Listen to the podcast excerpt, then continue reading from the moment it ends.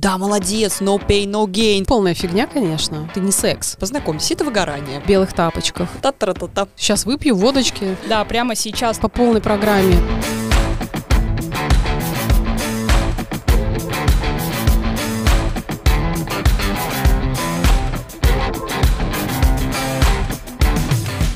Я, например, не культивирую мультитаскинг и вообще думаю, что многозадачности ну, не существует. Мне кажется, это невозможно делать несколько вещей одновременно, и тот, кто это придумал, либо обманывал себя, либо пытался обмануть всех вокруг. Ну, я считаю, что это полная фигня, конечно. Э, Я не знаю, почему люди в это верят, или, я не знаю, кто-то рассказывает даже, что он этим обладает. На самом деле мы же не Цезари, мы устроены вообще иным образом. Это женщины могут делать несколько дел в одно и то же время, но это если каса- касается готовки, детей, то есть, ну, это на а- автомате ты что-то делаешь. А, а мог- Мешаешь кашу, жаришь другой рукой котлеты и ногой отпихиваешь кота. И это как бы, ну, это так себе э, мультизадачность, да, а когда тебе реально надо включиться в дело, сделать его хорошо, если это связано с твоими профессиональными обязанностями или с каким-то твоим развитием, но это же очень сложно. И на самом деле мне когда-то объяснили йоги в свое время, как они решают этот вопрос. А, Оказывается, важно включаться в, по максимуму в каждое дело, которое ты делаешь, в любую деятельность. То есть, например, ты моешь посуду, даже так. Хорошо помыл посуду, сделал это быстро и приступил к следующему. Когда пытаешься размазаться и делать все в одно и то же время, ты ничего не сделаешь хорошо. Поэтому здесь э, для меня это очень спорный вопрос. И, Может быть, есть какие-то люди, которые обладают э, определенным талантом, но на самом деле мы, простые смертные, такими талантами не обладаем. Это очень сложно. Поэтому я поняла давно. То есть нужно заканчивать что-то одно, переступать к другому. И тогда скорость выполнения будет лучше, И потому что ты качество. вовлечен. И качество будет лучше. И это вот те самые задачи, которые человек должен перед собой ставить. Это мне так кажется. Получается, смотрите,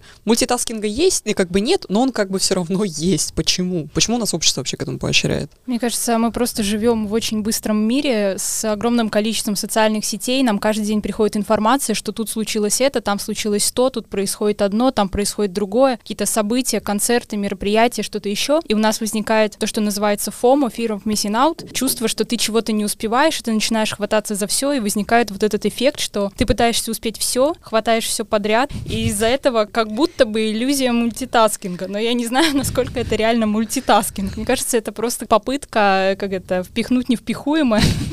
Или как это назвать правильно? Я, кстати, помню, ты мне рассказывала, по-моему, у тебя был такой кейс, когда тебя пытались и на учебу, и на работу, и, и, и в пионеры, и везде. Э, В сентябре ТТУ, и ну не только ТТУ, очень многие университеты Эстонии предлагают вот эти микростепени, когда в течение Мгм. года можно получить какую-то дополнительную мини-специальность, если тебе не хватает каких-то знаний. И у меня на работе была такая идея, что мне коллеги предлагали, давай ты возьмешь какую-нибудь себе микростепень по управлению проектами, бизнесу, ну что-то такое, Мгм. чего мне не хватает. И я когда посмотрела расписание, я увидела, ну я смотрела в ТТУ эти микростепени, и там было написано, что учеба идет в рабочее время, то есть я должна была уходить с работы, идти на учебу, заниматься Кошмар. учебой, возвращаться на работу и заниматься работой. То есть я занимаюсь управлением проектами, и специфика руководителя проектов такая, что ты должен быть доступен постоянно в рабочее время. И если ты находишься на учебе, это означает, что тебя будут постоянно отрывать в этот момент, потому что есть твои рабочие обязанности, людям срочно нужно с тобой пообщаться. Особенно прямо сейчас. да, прямо сейчас нужно решать какую-то проблему. Получается, что я не могу сосредоточиться ни на учебе, ни на работе, потому что на учебе я бы выполняла рабочие задания, и потом на работе я бы выполняла работу, которую я не сделала из-за учебы, плюс учебу, и вечером, короче, еще я приходила бы домой и делала бы все Ну, это то есть ты отказалась в итоге? И в итоге что? я отказалась, Да. потому что я понимаю, что это нереально. Ну, то есть Да-да-да. э, многие коллеги, которые взяли микростепени, отказались в итоге, потому что они на самом деле не успевали. Ну, как бы, я не, Не, знаю... на самом деле, мне кажется, это просто неподходящий формат, бредовый совершенно. Если человек уже состоялся в карьере, у него есть должность, у него есть специальность, у него есть рабочие обязанности, какой смысл предлагать вот эту учебу в рабочее время? Это для кого вообще? Мне кажется, это просто очень странно. То есть, если бы они предлагали учебу в вечернее время, можно было бы взвесить, скажем, у человека нет семьи, он не обязан кормить э, кота или выгуливать собаку, не говоря уже о детях и мужьях. Ну, тогда да, можно подумать, найти какие-то силы и, и доучиться и получить микростепень. А вот э, формат, который предлагается доучиваться в рабочее время человеку, который уже работает на своей должности, по-моему, это странно. Вообще, что касается многозадачности, мне кажется, э, ну, во-первых, если с таких базовых установок идти, то, во-первых, у нас мозг не успевает за тем, тем, как развивается социально наш мир. И поэтому действительно очень много информации, очень много каких-то задач, которые озвучивают другие люди, и кажется, что они все такие молодцы. Но это вот эффект ореола, о котором я бесконечно говорю, он очень сильно нам мешает, потому что кажется, что весь мир вокруг тебя — это такая классная нарядная сцена, где все молодцы, все совершенствуются, в 5 часов встают, бегают, потом на завтрак у них обязательно какой-нибудь очень здоровый, да, очень здоровый завтрак, потом они работают как лошади, и все у них прекрасно получается, потом у них опять спорт, или у них личная жизнь, и они успевают развлекаться, потом они идут на курсы икебаны, что-нибудь еще, и тебе кажется, блин, а как же я? я, а я, почему я устаю? А почему я хочу бутерброд с колбасой, а не какие-нибудь мюсли спортивные, да? Ну, то есть и у человека возникает действительно ощущение, что он какой-то дебил, а, что он не состоялся, в отличие от всех остальных. И это нам очень сильно мешает, потому что мне еще тут кажется, надо подключать все-таки критическое мышление, то, к чему сейчас все призывают, ну, именно в контексте прессы и в контексте мировых событий, что у нас идет война в Украине, надо взвешивать всю информацию, которую ты читаешь. Но, в принципе, ведь надо взвешивать всю информацию. Любую. Да, потому что э, нужно понимать, что вот у меня есть такой приоритет. Не у бабы Зины или там не у Антонины, которая всем докладывает о своих достижениях, какая она молодец, а у меня есть свои приоритеты, и они могут отличаться. И любой человек, который хочет себя позиционировать как интересного собеседника, эксперта, ну, то есть человека, который вообще чего-то стоит, это на самом деле э, умение показывать именно свои достоинства, а не такое угождение и подстройку, адаптацию к чужим ожиданиям, что типа я хочу вам всем нравиться, поэтому я буду вот таким, таким, таким, буду делать это, это, это, потом я выгорю, но вам не скажу, а я просто вам покажу, что я это все сделал. Как это получилось на самом деле? такое тело уже, да, уже Уже, уже не важно. И вот это очень, мне кажется, вредная вещь вообще. Ну вот это странно. Вот, то есть мы все понимаем, что мы не, мы не роботы, что мы истощаемся, мы все устаем, но при этом мы все перед друг другом танцуем вот и изображаем, что мы, мы все сильные, мы железные люди. Почему? Зачем так делаем вообще? Не знаю, но у меня есть маленькая в топ тема. Вы знаете, что в ТикТоке есть целый хэштег, он называется That Girl Vibe. Это вот эта девушка, которая встает в 6 утра, как говорила Лена, да. там ест мюсли, делает йогу, зарядку, там целый день у нее там учеба, работа, что-то еще еще. Вечером, Вечером еще она еще подышала. успевает, да, там успевает встречаться с друзьями и все на свете. И есть обратный хэштег, где люди записывают альтернативные разные ролики, где они показывают, что вот этот dead girl vibe, он нереален. Mm-hmm. И это есть целое как бы направление в социальных сетях, где люди конфликтуют на эту тему, показывая, что то, что культивируется, на самом деле невыполнимо, и это нормально, если ты не вот эта девушка, которая встает в 6 утра и идет на йогу. Мне кажется, это, знаешь, это как война невротиков и здоровых людей, потому что здоров... ну, типа, нев... Кто у нас здоровые, здоровые нет, здоровых люди? не бывает, нет, здоровых не бывает, ладно, но, но я в том плане, что, ну, вот те невротики, которые, нет, мы будем изображать, что мы не устаем устаем, что мы это, и чем-то напоминает даже бодипозитив в каком-то смысле, что есть люди, которые нет, надо есть брокколи, воду и падать в обморок от голода, а бодипозитивщики такие, нет, надо нормально просто питаться и, ну, как бы отдыхать периодически и все остальное. И вот такое столкновение невротиков и нормальных людей. Но на самом деле невротики же тоже разные бывают. Ну, то есть вообще в нашем мире все нормально. Если я, например, хочу лежать на диване, это нормально. Mm-hmm. Если я хочу и я чувствую, что я очень большая молодец, когда я по утрам в 5 часов утра вот бегаю и по здесь по набережной. Я постоянно же, я еду на работу рано утром. И я вижу, как по набережной люди чуть ли не в трусах бегают, когда идет снег, дрипня, бог знает что еще, ледяной дождь, и они бегут. Я на них смотрю, думаю, и так, елки зеленые. Ну какие они молодцы. Не-не, и вы так педальку газа еще сильнее Ну, в общем, и в целом, да. И, ну, они же тоже получают от этого выгоду. Это какая-то вторичная выгода. Как раз э, такая невротическая, естественно, что я молодец, я сделал. Ну, потом через некоторое время, конечно, он задумается, там, зачем это ему надо, вообще. Ну да, но это тоже нормально. То есть мы свои неврозы изживаем просто по-разному. У меня тоже был такой невроз. Я в свое время очень много занималась спортом. Я, кстати, продолжаю им заниматься, но без окаянства. А раньше для меня было очень важно прям чего-то достичь. Э, сикспэк, э, чтобы появился, появился, все, молодец. Э, пробежала десятку, пробежала несколько раз в неделю, да, молодец. И в конце концов я тоже пришла к выводу, что а зачем вообще? Ну, то есть он, он у меня прошел, у меня этот период просто прошел, когда я сама с собой соперничала, что-то себе доказывала, вероятно, что-то мне очень хотелось себе доказать. Я поняла, это могу, это могу, это могу, ну ладно, теперь займусь чем-то другим. И мне кажется, что, может быть, и не стоит так огульно осуждать людей, которые там вот э, именно с окаянством преследуют какие-то цели, если они не уголовно наказуемые. То есть пускай они, пускай они работают вот над собой таким способом, может быть, даже у них есть тренер, который их как-то направит, например, ну не, же, не все же фитнес-тренеры глупые люди, они скажут, слушай, ну ты здесь не перерабатывай. Кстати, у меня такое было. Я когда пошла качаться, так, ну, качаться, заниматься в тренажерный зал я пошла. Это было очень давно, я вообще не знала, что это такое и с чем это едят. И мне попался такой молодой задорный парень, а я, я ну, я же сильная женщина. И он мне говорит, ты устала? Я говорю, нет. А он мне говорит, а еще сможешь? Я говорю, да.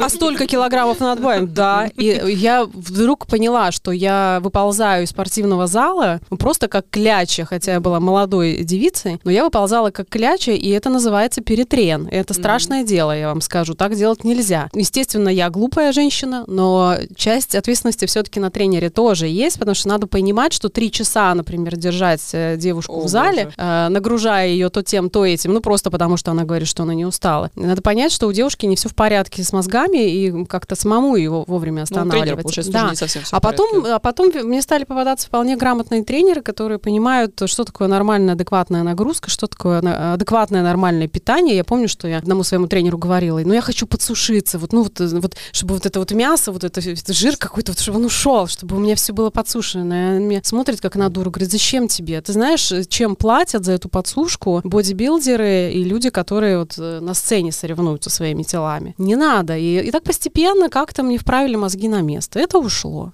Мне кажется, что, ну и пускай люди иногда окаянствуют, может быть, они сами придут к тому, что не надо дальше.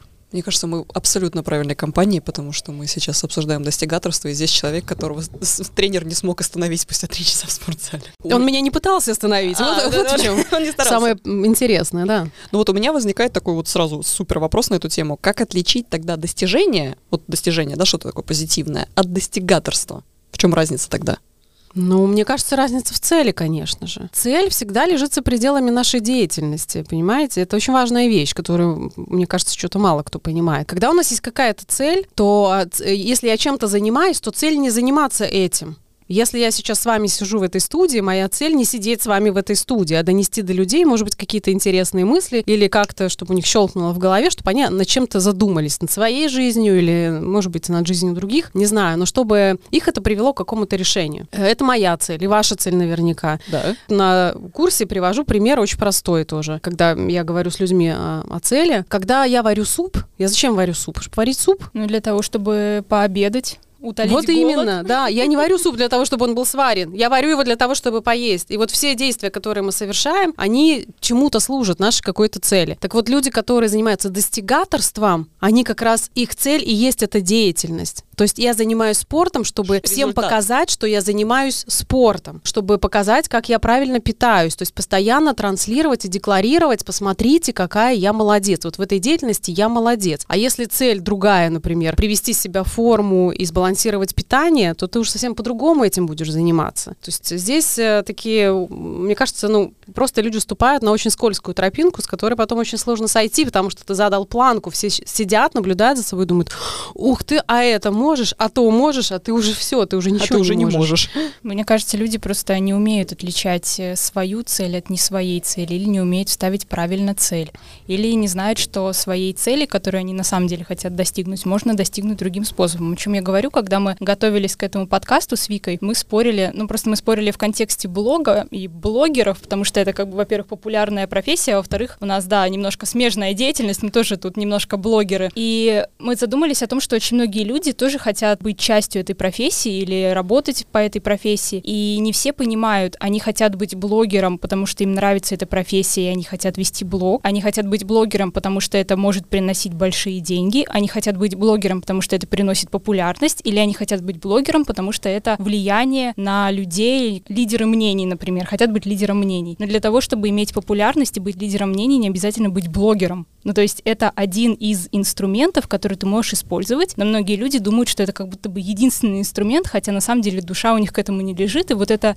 желание чего-то достичь превращается в достигаторство. Вот я прям супер подхватываю, супер согласна. То есть получается, что... О чем вы тогда спорили, если ты подхватываешь? Не-не-не, вот сейчас подхватываю, потому что мне нравится пример. Получается таким образом, что достигаторство — это когда тебе вот в процессе тебе больно, ты страдаешь, у тебя сопли, у тебя слюни, и при этом у тебя еще общество, у нас же вот этот мультитаскинг, и все общество такое, да, молодец, no pain, no gain, типа, ты должен страдать, страдаю, и типа, и ты начинаешь думать, что, ну да, раз я страдаю, значит, я на верном пути, потому что цель-то мне нравится, ну, допустим, цель, конечно, я хочу быть там популярным или принести какое-то там Ну, знание я- людям. Мне кажется, что люди даже не понимают своей цели. Они не понимают этого. Ага. Вот э, я где-то прочитала фразу, э, по-моему, сказал Фрейд, э, что вот у человека есть две важных вещи, которыми он руководствуется. Это выживание, то есть страх смерти, и на самом деле второе это не секс. То есть это не размножение. Так, что? Это значимость. Э, Люди хотят быть значимыми, и это то, что мы по жизни недополучаем. Мы всегда чувствуем себя незначительными. Ну, многие из нас, я не буду сейчас делать опасных обобщений, многие из нас очень часто с самого детства чувствуют себя незначительными, потому что нас ставят на место, нам говорят, что это недостаточно хорошо, родители сравнивают нас с другими детьми. С одной стороны, это нормальный социальный инструмент, то есть, ну, без сравнения с другими мы ничего не поймем, что хорошо, что плохо, но он нас очень часто травмирует. Так вот, мы хотим быть значимыми, вот эта социальная иерархия, социальный лифт, на который мы хотим въехать, он сейчас как будто бы открыт для всех. Вот блогинг вы за- за- затронули, да? Ну, мне нравится слово,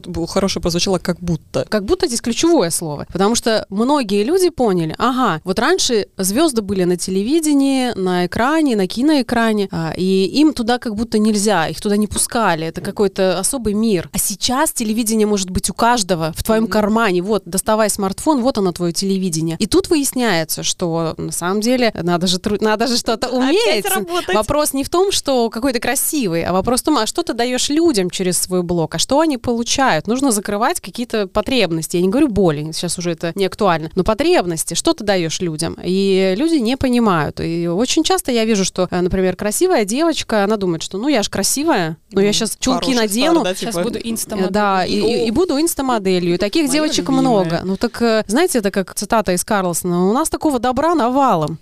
Э, То есть девочек в чулках э, с красивыми фигурами и прекрасными лицами гладкими, их очень много. Но далеко не все из них становятся миллионщиками, блогерами и теми, кто зарабатывает действительно большие деньги. И здесь надо задуматься, а почему? И здесь много-много размышлений, может быть, по этому поводу. Поэтому мне кажется, что вот вопрос блогинга, это, он заключается в том, что многие люди просто не понимают цели. То, о чем говорила Вика. Вот цель там разбогатеть, стать знаменитым. Так ты определись, кем ты хочешь вообще стать. Ты либо лидер общественного мнения, либо сексуальная кошечка, а, либо ты travel-блогер, либо ты показываешь свою жизнь с детьми, как выживать, имея трое детей и работая. Выбери То есть нужно, нишу, да, нужно сделать какой-то акцент, и нужно понимать, я хочу быть красивой и славы, я хочу быть влиятельным и показывать свою экспертизу или что-то еще. И вот тогда только на это и работать. Да. А, потому что многие же мечутся. То я суп варю, то я в театр пошла, то вот мои ноги, то вот я в спортзале, и чё? Такие флешбеки у меня пошли. Но на самом деле так и есть. То есть, ну, в принципе, мы все, мы все сказали одно и то же разными словами. То есть неправильная постановка цели. Достигаторство начинается тогда, когда ты неправильно установил свою цель, или ты понял свою цель, но пошел к нему неправильным путем. То есть ты такой решил, хочу быть популярным, да, и ты такой, опа, ноги у меня есть, да, прикольно, можно использовать. А потом оказывается, что ну, не работает таким путем. То есть я бы вот, ну, как бы для себя я дефиницию такую определила, что достижение, правильная цель, правильный путь. Достигаторство может быть неправильная цель или может быть правильная цель, но неправильный путь точно. Ну, может быть, люди в этом смысле вообще не понимают, чего они хотят. А вот если подумать и вот представить себе сейчас в памяти вот самых таких успешных достигаторов, вот такие достигаторы достигаторов. У меня, у меня вопрос. Вот достигаторы, они невротики? Вот самые такие успешные, с которые вот проснулась в 4 утра, попила воды, побежала там, побежала там, я не знаю, параллельно картошку чистит, там еще что-то делает, чем-то дышит. Ну, то есть когда это вот на грани, и вот они вот в этих Форбсах и все остальное, то есть это люди, это счастливые люди или это все-таки люди, которые, которым очень почему-то надо что-то доказать? Ну, мы все невротики, начнем с этого. Я думаю, э, ну, опять же, мы же не специалисты, но я подозреваю, что это невротизм на грани какой-то патологии. Я, честно говоря, не помню, надо было мне подготовиться, но я не подумала об этом кольце. В общем, э, есть такой тест, когда ты заполняешь по определенным качествам, отвечаешь просто на вопросы и ставишь такие точки на системе координат. И, по идее, если ты такой идеальный сферический человек в вакууме, то у тебя получается правильный круг. Вот у тебя и там все развито, и там развито, и здесь развито, и ты такой молодец. Типа как роза ветров, но в потребностях. Что-то такое, да. Но ни у кого так нету. И у всех, что получается. Если у тебя, например, развито качество, что ты там чего-то достигаешь в профессиональном профессиональной сфере, значит, у тебя будет впадина в личной жизни. То есть вот этот круг, он всегда показывает, где у тебя выпячивается, с другой противоположной стороны у тебя впячивается. Вот я уверена, сейчас кто-то будет слушать, и вот ты какая-нибудь девушка, нет, у меня карьера, у меня все прекрасно, и муж у меня отличный, у нее глаз в этот момент дергается. Ну, это же э, большая трагедия, мне кажется, потому что это человек, который рано или поздно столкнется с тем, чтобы повернуться и посмотреть в зеркало.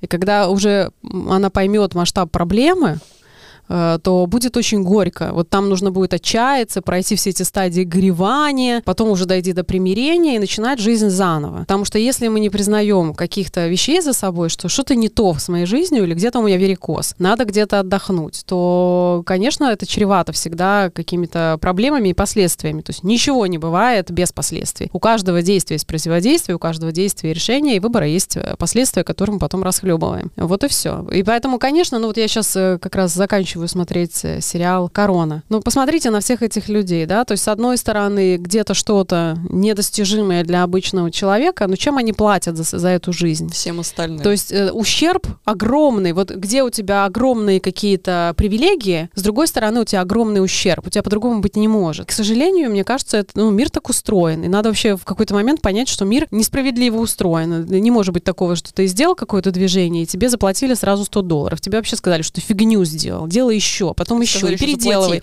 Да, и, и тебе придется пройти какой-то неприятный путь, пока вот будет достижение. Мы никогда не проводим людей за кулисы вот этих достигаторов, да, то есть мы, у достигаторов мы всегда видим вот эту классную часть, красивую часть, но если взять людей, собрать их вот за кулисами и показать, ребята, познакомьтесь, это выгорание, познакомьтесь, здесь у нас вот здоровье, мы его здесь оставили, здесь вот личная жизнь похоронена рядышком да, с... там проблемы с семьей или там с... конфликты с родителями. Да-да, психологическое здоровье, забудьте. То есть мы частенько забываем про закулисье вот этих достигаторов достигаторства, вот этого достигаторов. Проблема в том, что если ты живешь достижениями, ну то есть э, за первым, второй, третий и так далее, и так далее, и ты готов даже отказаться, и даже если мы, допустим, что человек понимает, что он жертвует здоровьем, личной жизнью, чем-то еще ради достижения, когда достижение — это единственное, что есть в твоей жизни, у тебя происходит неудача, то ты терпишь как будто бы больше крах, или это приносит тебе больше боли и каких-то страданий, чем обычному человеку, потому что обычный человек, если у него, например, в карьере есть какая-то неудача, он может отвлечься на семью, или может отвлечься на любимое дело, на друзей, сходить к психологу, я не знаю, не конец, что-то такое. Это не конец света для него. Да, но у достигаторов нету такой опции, потому что они пожертвовали своей семьей, друзьями и чем-то еще для того, чтобы получать эти достижения. Я абсолютно с этим согласна. И вообще, mm. в принципе, достижение, э, любое наше достижение строится на горе ошибок. Это тоже такое правило жизни. У нас нет такого, что мы э, делаем только какие-то правильные решения, и нам на каждом шагу приходит успех. Мы всегда что-то сделаем неправильно правильно, где-то мы ошибемся, но это просто нормальный процесс жизни, мы постоянно ошибаемся. И потом э, на, на фоне этих ошибок, если мы выбрали определенный путь, уже возникает некое достижение. Достигаторство это да, когда я делаю вид, что у меня нет ошибок, mm-hmm. я не ошибаюсь. Ну, это синдром отличника, когда я перфекционист и я хочу делать все идеально идеального ничего нету. И ты в этой ловушке находишься бесконечно, как белка в колесе. Ты крутишься, крутишься, ты стремишься к этой идеальности, а идеальность тебе показывает фигу из космоса и говорит, меня нету, ты куда вообще? Куда ты лезешь? Ты меня не найдешь. Нет, нет, я хочу идеально. И вот здесь, да, здесь мы, видимо, занимаемся тем, что просто развиваем в себе какой-то невроз дикий.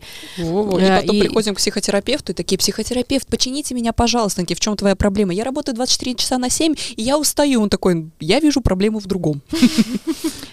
Да, ну и потом это колесо нас выкидывает в конце концов, и мы просто в кровавый фарш превращаемся, там где-нибудь падаем в стенку и думаем, так, а что с нами произошло? Ну вот, пожалуйста, поворотный момент, давайте теперь задумаемся, а как оно могло бы быть, если бы мы не стремились к идеальности. К сожалению, э, это формируется тоже же в детстве, и здесь не то, чтобы родителей нужно винить, а проблема заключается в том, что все эти защиты, защитные механизмы, они формируются неосознанно. То есть ребенок, он с этим вырастает, и взрослый человек, он потом не понимает, откуда это берется, почему у меня такое поведение. Его спрашивают, что ты сейчас сделал? А он не может сказать. Он говорит, ну просто я в таких ситуациях так себя веду. А почему он так себя ведет, он не знает. И вот э, здесь э, тоже, мне кажется, очень важно, чтобы были адекватные родители. Вот у наших детей, я надеюсь, может быть, адекватные родители. Относительно. Э, Но у меня уже это пройденный этап, но тем не менее, молодые родители, чтобы они у детей не формировали вот таких э, вещей, которые они потом будут, э, из которых потом вырастет невроз у ребенка. В копилку к достигаторству я, знаете, еще о чем-то подумала. Когда люди начинают достигаторствовать, подчеркну, достигаторствовать именно, а не, ну, не достигать чего-то хорошего, они все время теряют где-то мотивацию. Они все время теряют и не находят. И потом они идут там э, к тренерам, коучам и там все остальное. Они такие,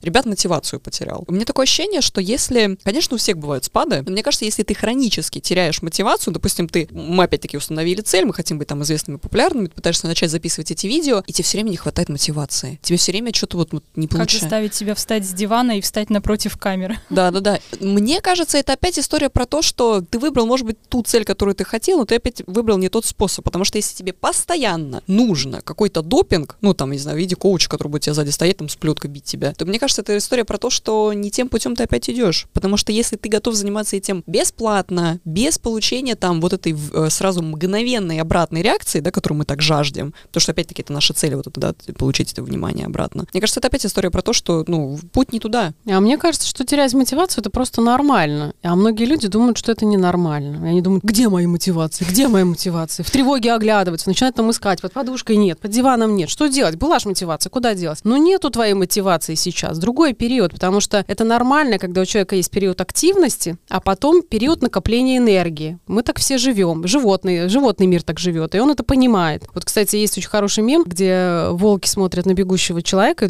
один другого спрашивает, слушай, а он бежит, потому что за ним кто-то гонится? Другой говорит, нет. А он бежит, потому что он за кем-то гонится? Нет. Он что, дурной, что ли? Ему же надо спать и накапливать энергию. Ну, то есть животный мир вообще живет по другим законам. Мы этого не понимаем. Мы эту энергию начинаем тратить вот на достигаторство. Поэтому, когда у человека пропадает мотивация, это нормально. Значит, нужно просто посидеть и подумать. Она, ну, почему пропала, во-первых? Например, я очень часто, э, если сяду и подумаю, я пойму, что мне надо просто поспать, например. Что у меня хронический недосып, у меня может закончиться энергия, а, но я уже давно для себя расставила приоритеты. Скажем, если у меня в семье нельзя было лечь спать, э, если ты не помыл посуду, не расставил по полочкам, не вытер пыль, то сейчас мне на это вообще наплевать по полной программе. То есть если я понимаю, что мне нужно набраться сил, да бог с ней с этой посудой. Ну, у меня же там плесень еще со мной не разговаривает. Я лягу, посплю, потому что накопление э, моей энергии, чтобы я была в силах что-то дальше делать, потому что я еще и с людьми работаю, я несу ответственность за общение с людьми, за коммуникацию, э, это гораздо важнее, чем вымытая тарелка.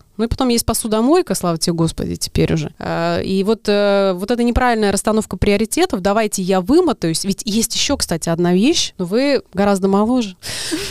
Меня а в нашем поколении, я не знаю, вот скажите мне, как у вас, а в нашем поколении очень модная была вещь, которую мы взяли со своих мам и бабушек, что если ты не помер, вот если ты не надорвался и не надорвал одно место на флаг Великобритании, значит, ты плохой, ты плохо старался. мне очень долго, я даже уже выросла, я уже своего ребенка родила, мне очень часто я слышала, что как это ты пойдешь тусить куда-то, если у тебя там э, ребенок есть маленький. Потому что а мама какая должна быть? Уставшая, убитая от того, что она шваброй постоянно мутузит полы? Или, или все-таки ребенку хочется, чтобы мама тоже отдыхала, и, и тогда у, у нее были бы какие-то силы и энергия, чтобы с ним заниматься? То есть вот эта приори- расстановка приоритетов, когда ты должен упахаться, ты должен умереть, ты должен не суметь встать. И вот тогда, может быть, кто-нибудь значимый скажет, ну, вроде ты постарался. И, и ты думаешь, блин, что Ради это вообще такое? этого. Да, и нам, ну, и нам стоит большого труда сейчас это все переставить обратно и сказать, вообще-то я не должен убиваться. Вообще я хорошо делаю, даже когда мне в удовольствие это. Я еще лучше делаю, когда я получаю удовольствие. Come on, а почему я должна умереть и надорваться? Я не должна. Нет. Предыдущий подкаст был именно об этом. Мы говорили именно про женщин, которые не могут сесть и успокоиться, и посидеть. Это прям у нас был целый подкаст, вот целый час мы убили на это. Но это уже немножко ну, как бы отдельно. Ну, давайте тогда вернемся к мотивации. Не-не-не, но это на самом деле настолько верное замечание. Это, ну, я только подтверждаю. Ребят, если не слушали, послушайте еще вот предыдущий Ленный подкаст, и плюс это Ленный подкаст послушайте. Да. Вообще, и всех, все, Ну, в общем, всех я считаю, что достигаторство еще отсюда может э, идти, потому что ты э, должен с- постоянно быть в напряге, ты должен постоянно быть на грани. Выгорания, нервного срыва, и тогда у тебя есть ощущение, что ты делаешь что-то стоящее. Как только у тебя есть ощущение, что у тебя есть пять минут посидеть, что с ума сошел? Вот я, например, в детстве, ну, я, в принципе, считаю, что я человек интровертный. Я любила читать книги, я любила сидеть и, и просто смотреть, ну, куда-нибудь. Ну, вот у меня, э, я так набирала сил, видимо. И, например, мама у меня была, была мама и есть, а она очень подвижная. То есть она вот э, реально человек экстравертный, который постоянно двигается. И она никогда не понимала, что такое сидеть и смотреть куда-то. Что это вообще за такое занятие? Что такое сидеть, смотреть книжки? То есть ты можешь сидеть и смотреть куда-то, когда у тебя все сделано. А у тебя никогда не будет все сделано. Вот ключевое слово все. Как у тебя может быть сделано все? Ты всегда найдешь, что можно поделать. И вот э, некий конфликт интересов еще тогда возникал в детстве. А сейчас как раз я себе вот эти моменты позволяю. И очень довольна. Прям такая молодец, Лен, ты сказала, что вот для тебя, вот если ты устала, и тебе надо ну, вернуться обратно в колею, тебе надо пойти поспать. Ну или потупить там в стену, грубо говоря, или вот. А как еще себя можно замотивировать? Вот тебе стоит вопрос, тебе вот надо пойти сегодня записать рилс. Ты устала, там нет сил. Pоспать сейчас, ну, допустим, не вариант. Что делать? Как еще, как еще можно себя замотивировать? Какие вообще виды мотивации? Ну, понять, есть? Э, чем это для тебя может быть важно. То есть вообще, э, вот есть, например, такая теория или техника, не знаю, как ее назвать, техника, э, когда у тебя возникает с кем-то конфликт, или, ну, какие-то сложные переговоры. Обычно же люди орут просто друг на друга, и кажется, что это вот такое решение. Ну, это решение для того, чтобы снять напряжение, да, но не договориться. Как договориться? Надо человеку сказать, что будет, если он это сделает, вот как ты хочешь, и что будет, если он этого не сделает. Страх последствий. Ну, как-то. То же самое себе объяснить. Что будет, если ты сейчас это сделаешь, и что будет, если ты этого не сделаешь? И, скажем, э, я в прошлом году, ну, я думаю, что я была на грани выгорания, не так, чтобы мне потребовались медикаменты, но я прям устала так. Э, и, что вы носите? Да, в белых тапочках. И я летом просто взяла себе отпуск на месяц, сказала, я вообще ничего не делаю. Вот, вот я обычно всегда тоже что-то делаю. То есть, ну, какие-то маленькие, то консультация, то э, с кем-то встретиться, то провести тренинг. Ну, такие какие-то вот незначительные вещи. Вроде как у тебя тебя же основная работа, ты отдыхаешь, у тебя каникулы, и поэтому есть такое ощущение, ну да, каникулы. А тут я просто вот месяц сказала, я ничего не делаю вообще. Я была так счастлива. Слушай, это героизм 21 века, пойти и сказать всем, отвалите. Да, я читала книжки, я гуляла по лесу, я гуляла по берегу моря, я наслаждалась, я делала, что я хотела. Э, и видела только самых близких и приятных мне людей, то есть больше никого. И это было замечательное время, честно говоря. И мне кажется, что вот э, если мы в, в этой гонке начнем себе позволять хотя бы несколько дней вот такого отдыха, когда рядом с тобой люди, которых ты хочешь видеть и с которыми тебе приятно общаться, ты им ничего не должна, тебе не нужно держать спину. Когда ты просто можешь заниматься тем, что что ты реально хочешь, никто тебе не будет там говорить, что ты должен. Это же такая прелесть вообще. Просто нужно вот выкроить для себя действительно время. И я когда-то у Хакамады очень давно брала интервью, наверное, был ее первый приезд в Таллин. И она тогда сказала, я ставлю себе в э, органайзер время, когда я даже должна поцеловать ребенка. То есть вот эти вещи, когда ты в органайзер прописываешь себе отдых, когда ты прописываешь себе, что а вот здесь у меня я ничего себе не ставлю или я не соглашаюсь на какую-то работу вот в это время. И все во вторник в 4 часа вечера можно поплакать. типа, записала в органайзер. Ну, ну примерно, ну, примерно если так, поцеловать да. ребенка, то, в принципе, и туда можно записать. Ну, это тоже вот достигаторство, да, согласись? Да, Когда ты прописываешь себе такие мелочи. Но, видимо, в наше время по-другому никак. Действительно, если ты не запланируешь себе отдых, значит, ты будешь постоянно работать. Потому что мы же все многостаночники. Я думаю, что мы отдых должны теперь реально планировать. Раньше это просто с тобой случалось, а сейчас ты должен это прям вот вносить в свой график. Типа, вот здесь вот с их до сих мы отдыхаем. В принципе, вот то, что ты сказала, ты сказала, что из мотивации есть страх последствий, да, то есть мы объясняем сами себе, что типа вот если ты сейчас этого не сделаешь, с тобой произойдет вот это. Мотивация может быть просто тебе надо перезарядиться, твоя мотивация в том, что пойди отдохни. И третье было, оно все время между делом, ты говорила, да, вот что похвали себя, вот ты что-то сделала, и вот типа молодец, ты одну. То есть мне кажется, один, один из таких видов мотивации, который ты проговорила, ну так между, между строк, это вот хвалить себя и вот эти мини-победы.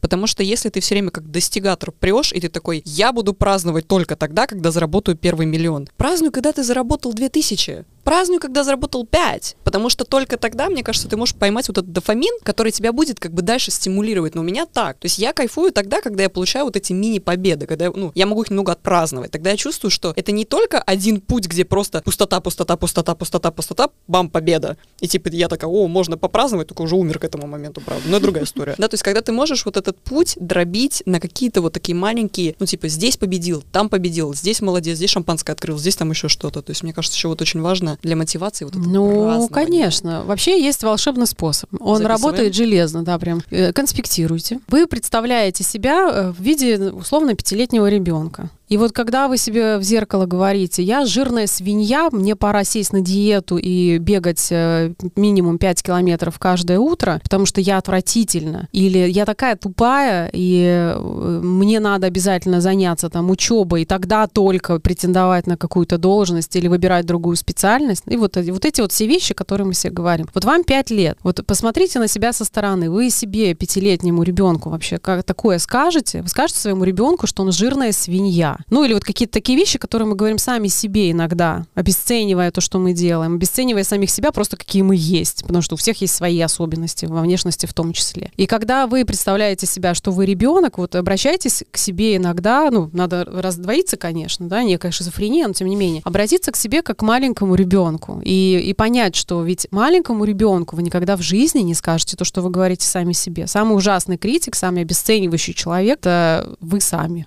И это, это, когда ты это понимаешь, это такое откровение, на, на котором ты думаешь, елки зеленые, как Больно. я вообще дожила до этих лет с таким отношением к себе. Э, И вот э, действительно подумайте, когда хочется что-то о себе сказать э, неприятное, что на самом деле вы сказали, будь вы ребенком. Ну или своему ребенку, например. Вы могли бы так его обесценить? Скорее всего, нет. Хотя обесценивающих родителей довольно много, но тем не менее нет, я думаю. И хвалить, и фиксировать победный опыт обязательно нужно, потому что когда другие люди о тебе говорят плохо, только ты сам можешь себя поддержать и сказать все хорошо. И вообще вот очень важная вещь, опять же, касающаяся и достижений, и ассертивности, то есть э, такой независимости от чужого мнения. Когда у тебя есть э, некоторое, некоторое внутреннее солнце, вот какая-то самоподдержка, которая у счастливых детей, она сформирована. Это не просто так, что ты э, очень хорошо к себе относишься и все время думаешь, э, что какой я молодец, какой я красивый, какой я суперский, вообще у меня 2 рубля в кармане, но я все равно молодец, еще меня девчонки не любят. Нет,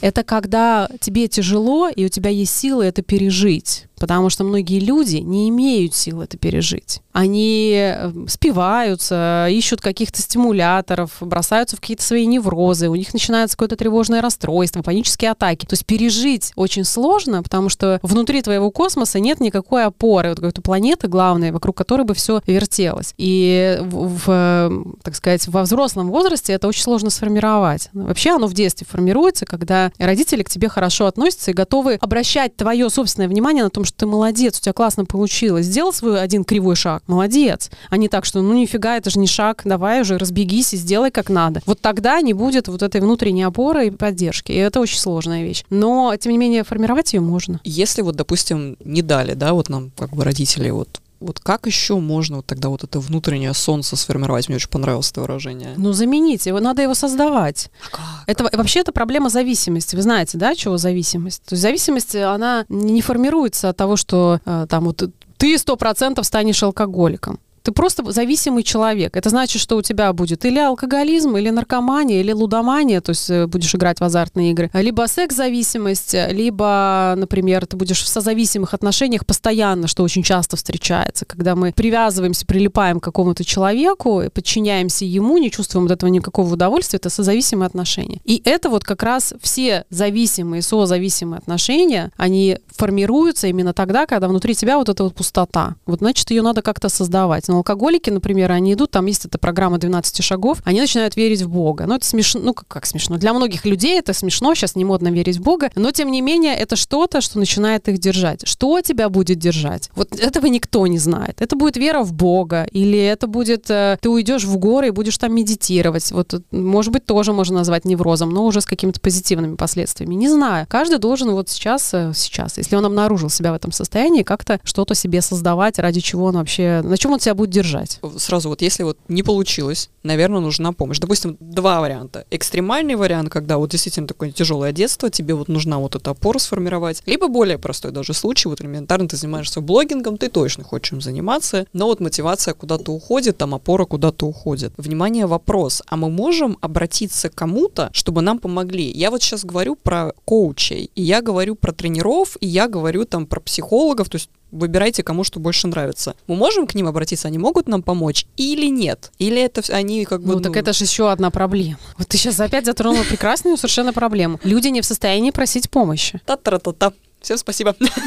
Люди не просят помощи, они думают, что, ну, я же, я же состоятельный, я же самостоятельный, я же сильный, все же подумают, что я слабый, если я попрошу помощи. Для меня это, например, тоже характерно. Э, есть такой очень интересный эксперимент, кстати, когда э, людей ставят э, со стулом, я не помню, какая это была позиция, вроде как его надо было держать и каким-то образом поставить, что ты не можешь его поставить. Вот, mm-hmm. ну, поменять просто позицию тела и поставить его. И люди корячились, корячились, там такие гутоперчивые были, что они только не делали, но это невозможно. Просто задача была в том, что стул ты не можешь сам поставить. И только один человек из 12 в этом эксперименте сказал, помогите мне поставить стул. Все, что нужно было сделать. Тебе нужно поставить стул, ты не можешь его никак поставить. Ну, попроси ты помощи. Что тебе стоило Открой попросить рот. помощи? Да, скажи, поставьте мне стул, помогите мне поставить стул. А, и это очередная проблема, которая имеет прямое отношение к достигаторству. Когда мне не нужна ничья помощь, я показываю только свои свои достижения условно, при этом занимаюсь достигаторством. У меня нет ошибок, я идеальный, я все делаю перфектно, и у меня все зашибись. Ну и, ну и приплываем мы потом там на разбитой лодке в какое-нибудь болото, где не знаем, как из себя, себя из него вытащить. Поэтому, да, просить помощи, конечно, надо. Просто вопрос в том, у кого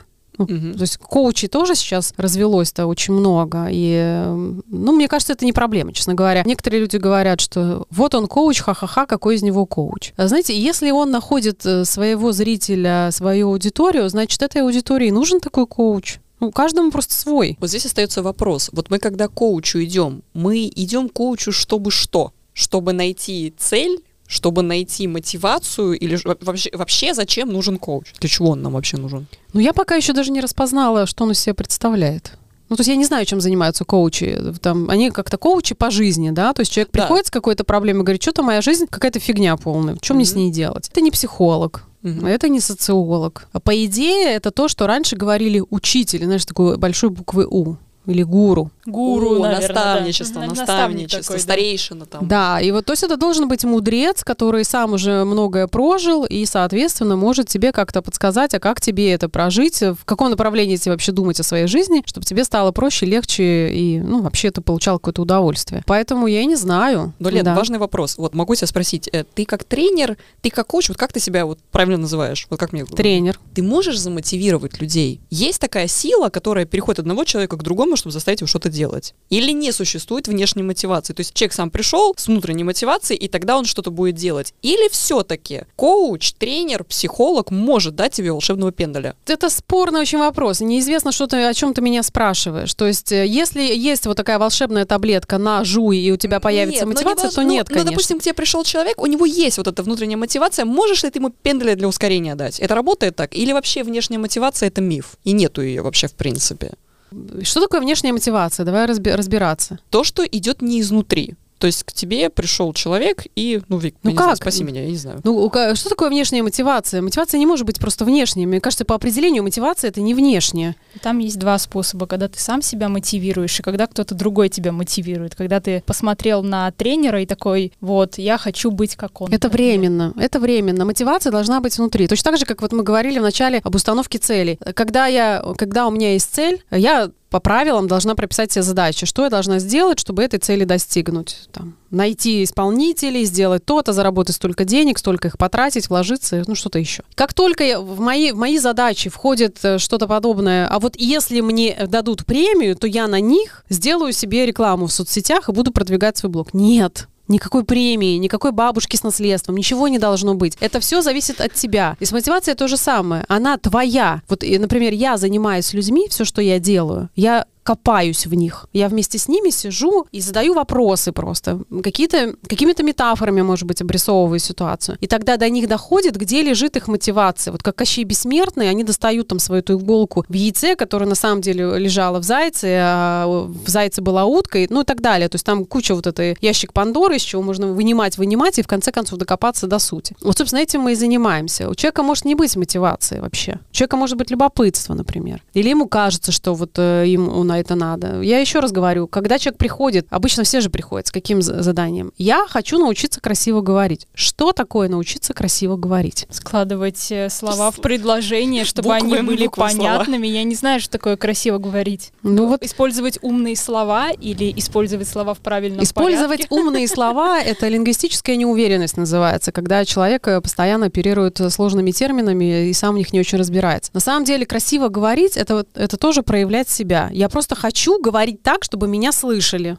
Может быть такое. Я просто хочу говорить так, чтобы влиять своим словом. Я хочу говорить так, чтобы убеждать. Я хочу, чтобы, например, человек, вот ты, Вика, думаешь одно, а я другое. Я хочу, чтобы ты думала потом, э, со мной поговорив, как я, передумала. Вот этого люди хотят на самом деле. И они думают, что проблема в том, что они косноязычны. Конечно, это часть только проблемы. Э, Вся проблема, естественно, в голове. То, потому что речь — это э, проявление нашего мышления. Это не только средство коммуникации, это то, как мы думаем. Так вот, когда мы меняем уже там свои установки, самоограничения, работаем с синдромом отличника, синдром самозванца, со всеми психическими нашими явлениями и проявлениями, вот тогда меняется что-то в голове, клик такой происходит, и тогда начинает меняться речь. И даже если я буду картавить или я буду не очень складно складывать слова, но я все-таки буду уверена в том, что я права, и я буду это говорить и доказывать, и убеждать, и находить какие-то аргументы, и приводить какие-то примеры. Это будет работать гораздо лучше, чем я сейчас поставлю себе голос, а у меня будет э, прекрасная артикуляция, дикция, но я при этом не буду никого убеждать, не буду находить нужных метафор и примеров, потому что у меня нет настройки на другого человека. Я не делаю то, что на самом деле его может переубедить. Я просто красиво действительно говорю. Поэтому здесь э, такой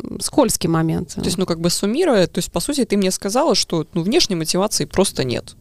Посмотрим на спортсменов высоких достижений. Во-первых, это люди, которые с детства начинают заниматься. Теперь давайте смотреть, как они занимаются. Это действительно тренеры, которые стоят с палками э, и очень жестко заставляют их соблюдать дисциплину. То есть, на мой взгляд, это как раз те люди, которые создают дикий невроз внутри человека. И когда спортсмен вырастает, он просто с этим неврозом уже дальше живет. Вот, это, вот эти достижения, которых он добивается, а, они, с- они могут строиться только на том, что личность в каком-то, в каком-то месте сломлена. Вот, э, если ты не так, то ты ничто. Вот, Вика, ты говорила по поводу... То есть здесь мы переходим к спортсмену. То есть можно замотивировать путем перелома. Ты еще говорила про красную тему манипуляция. То есть мотивация как манипуляция. Помнишь, мы с тобой на этот счет говорили? Допустим, когда там начальник или тренер приходит и говорит, что если ты не это, то я тебе вот то.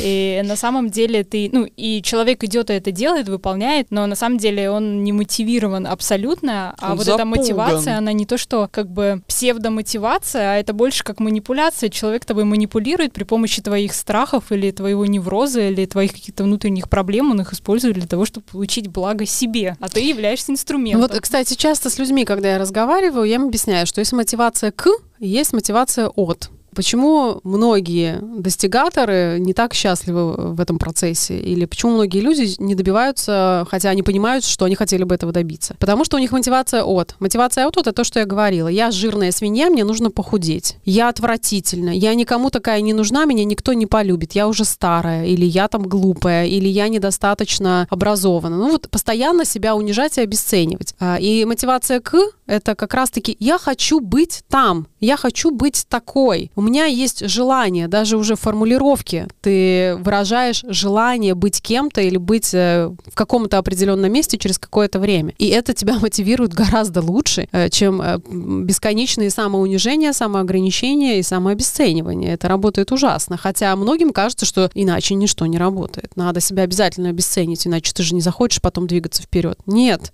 нет, Не надо себя обесценивать. И мотивация к работает гораздо лучше, просто надо ее посидеть, еще специально сформировать, прям прописывать себе какие-то хорошие вещи, которые я себе могу сказать. Ну, то есть, получается, смотрите, внешней мотивации не существует, но из-за того, что мы все время обращаемся, ну вот огромный спрос все равно есть на коучей, на тренеров, потому что мы к ним идем в идеальном сценарии за то, чтобы они помогли нам разобраться внутри себя. И чисто вот минутка статистики, потому что, ну, мы говорили, что нет внешней мотивации, это все не нужно. Нужно, потому что нужны вот эти коучи, тренера, которые помогут нам разобраться внутри себя и вытащить вот эту внутреннюю мотивацию. Сложно завернула, но, короче говоря, Marketplace по поиску исполнителей э, B2 недавно сообщил, что за год спрос на коучей вырос на 280%, и 54 заказчика, ну, 54% заказчиков таких услуг являются молодые людьми от 18 до 22 лет. То есть у нас, как бы, как у общества, все равно остается этот запрос на старейшин, на гуру и вот на всех прочих, для того, чтобы они нам, не, наверное, не пендали все-таки надавали, а помогли, вот как Лена говорит, разобраться вот внутри себя. Вот я так себе это вижу. Здесь видишь, какое классное поколение. У них есть запрос. А у нас это было не модно же очень. Какой коуч, какой психолог? Что, ненормально, что ли? Сам не можешь справиться?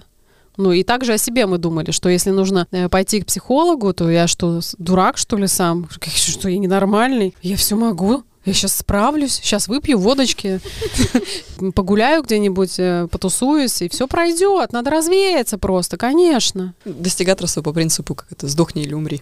Ну,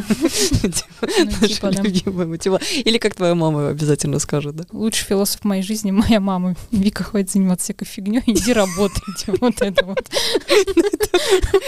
Ну и ты прекрасной ноте предлагаем, в принципе, и закончить. Предлагаю заниматься всякой фигней, если она в удовольствие, друзья мои. Да. Все, согласна я. Всем спасибо. Спасибо большое. Спасибо. Все, счастливо.